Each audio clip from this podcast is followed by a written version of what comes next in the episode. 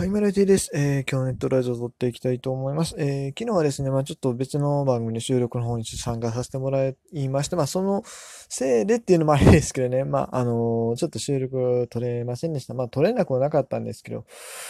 まあ疲れてたんで 僕、あの、不定期配信なんで、基本的に。不定期で撮るっていうのがこの番組のスタンスなんで、あの、毎日は期待しないでください。基本的にそんな毎日続ける気はないです。たまたま今なんか、毎日続ける感じになってるだけなんでね。はい。ということで、えっと、今日も語っていきたいんですけれども、今日はね、まあ、スポーツニュースが特に個人的にそんなに面白いなというのもなかったんで、えー、せっかくなんでちょっと卓球団触れていこうかなと。まあ、いつもね、阪神の話題が多いんですけども、僕阪神ファンなんで。でもまあ、たまにはね、他球団もちょっと触れていきたいと。特にこのオフシーズンは、他球団幅広く触れていきない。できれば、できれば各球団1回分ずつぐらいは取りたいなと思ってます。はい。ということでですね、まあ今日早速やっていこうということで、えっ、ー、と、本日取り上げたいのはね、オリックスバファローズですね。はい、オリックスバファローズ、えー、関西、大阪をね、拠点にしているチームですが、なかなかね、やっぱり、阪神に押され気味、かつですね、えー、やっぱり合併してから強くなるはずが、むしろ逆効果になってるんじゃないかっていうぐらいの状態なんですけれども、えー、そんなにオリックス今日取り上げようと思ったのはですね、一番最初にね、あの、他球団の中でも取り上げようと思ったのは、なんかね、オリックス今後めっちゃ強くなりそうな気するんですよね。変だしたら、関西での人気もかなり出てくるんじゃないかなと。まあ、下手、下手したらっていうのは、これ、まあ、阪神ファン目線での言い方をするとですけどね。というのも、あのね、ガチで今育成めっちゃ頑張ってるよね。それにスター選手がいる。これはね、すごいっすよ。うん。まあ、年、上の人はね、上の世代の人の、はね、結構なんか、オリックス派みたいな感じの反応する人いるんですけど、あの、僕らぐらいの世代なんと割とね、オリックスの支持層が割といるんですよね。で、なおかつ結構楽しいイベントもやってるし、このままやとね、下手したら阪神からファンが優出しか、するなんてこともあるかもしれないし、やっぱり、なんせアクセスのいい球場なんでね、全然ファンが増える要素いっぱいあるんですよ。基本的にプロ野球って、あの、観客動員は、そのアクセスがいいところほどやっぱり伸びる可能性が高いと思うんですよね。横浜なんかが伸びたのはやっぱりアクセスがいいからですよ。うん。逆にあの、ロッテとか西武っていうのはいくら強くなってもですね、なかなかやっぱりアクセスの問題的にちょっとしんどいところがある。なんかオリックスってのはすごいポテンシャル的に高いチームなんですよね。今後人気チームになっていくね。要件は十分あると思うんですけど、うやっぱりね、ちょっとチームが惜しいところがあって、今までなかなか上がってこなかった。特にやっぱり、なんだろう。自分のとこで育てた選手を結構簡単に出してしまったりする傾向があったので、まあ、最近で言うと伊藤光ですし、その前だと、えー、まあね、大引きとか、谷義人もそうでしたし、平野圭一とかね、もう、上げ始めたきりがないぐらい結構いるいるんですけど、でもまあ今回やっぱり T 岡田選手をね、なんとか引き止めたじゃないですか。もう、オリ、オリックスの歴史的に見て正直出るやろなって思ってたんですけど、あの、トレードとかね。でも、もう球団としての整理を示して、本当になんかここの球団変わってきたんかなっていう印象僕は今受けてるんですね。そしては今回のドラフトでもですね、えー、選手、あの、支配下はそ、そ、そこだったんですけど、えー、っと、社会人を一切取らないでオリックスらしからの戦略を取り、さらには、えー、育成ドラフトでですね、えー、っと、8人大量指名したと。これを今までにやっぱりない傾向ですよね、オリックス。本当にこのチーム何かやるんじゃないかと、今後。すごい、今やっぱり、興味深いですね。あの、今、オリックスの GM、ジェネラルマネージャーが福良さんが務めてるんですが、福良さんっていうのはですね、も、あの、まあ、阪急オリックスで活躍されてた選手なんですけれども、えー、2005年からですね、日本ハムの方でコーチされてたんですね。特にまあ、ファームの方でコーチされたっていうだけあって、特にやっぱその時期の日本ハムっていうと、まあ、今のイメージを作り上げた時期の日本ハムですよ。この育成に長けたチームっていう、そのイメージを作った時にファームでね、えー、コーチされていた福良さんが GM やってると。まあ、監督ではね、あんまり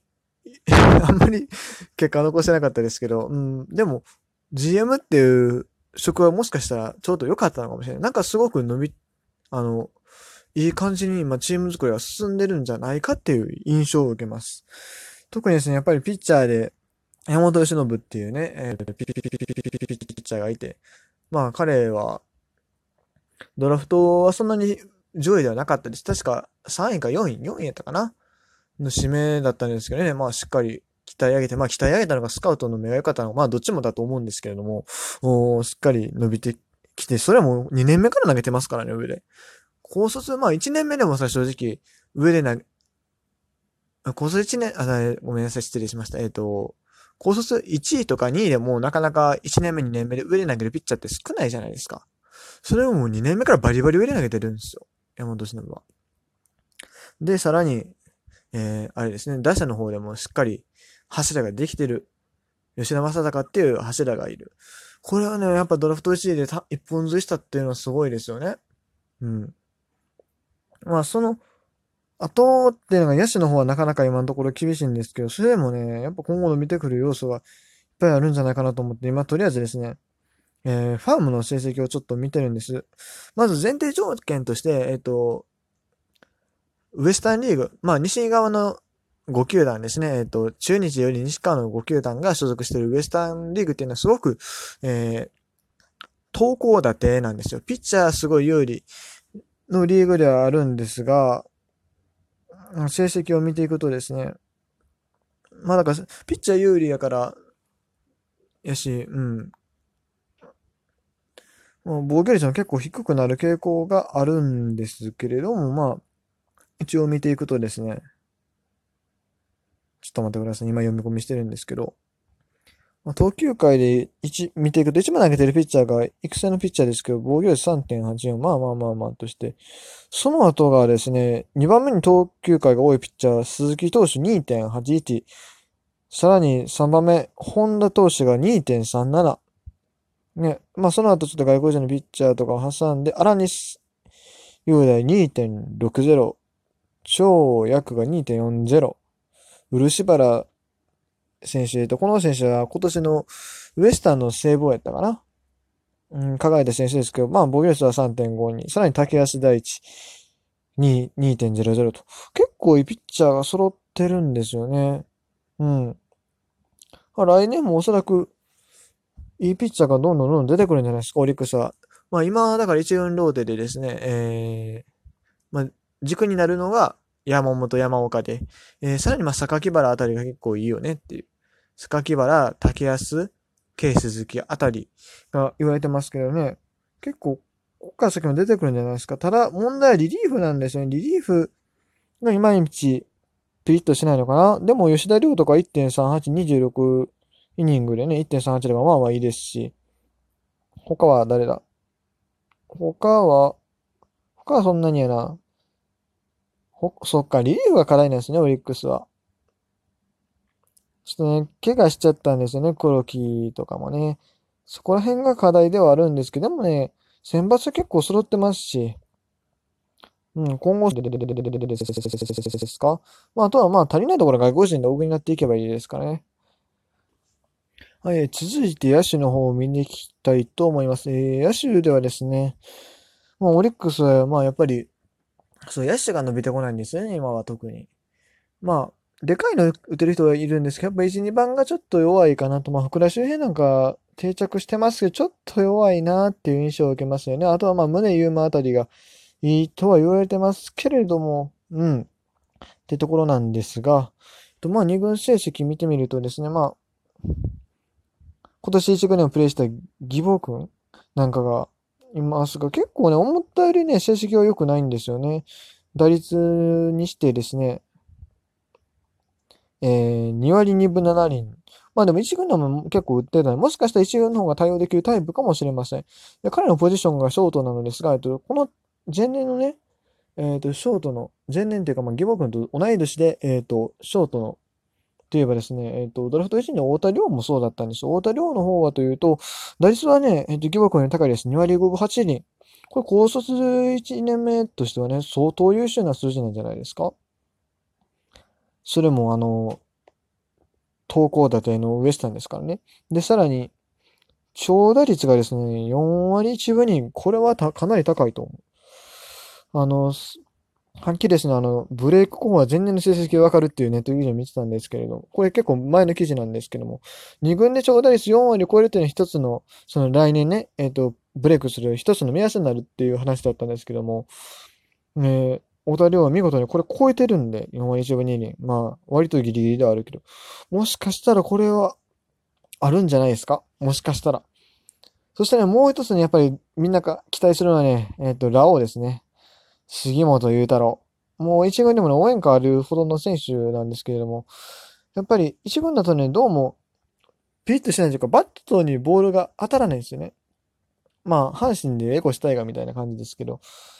えー、2軍ではでも14本もホームラン打って大丈夫2割7分7厘そこそこ残してるんですけど、1軍だと、えー、今年の何打席、何打席目かは知りませんけど、今年のね、打席まで、まあ、それなりに打席数はあったんですけど、ヒットは全部長打。二塁打以上だったっていうすごい珍しい選手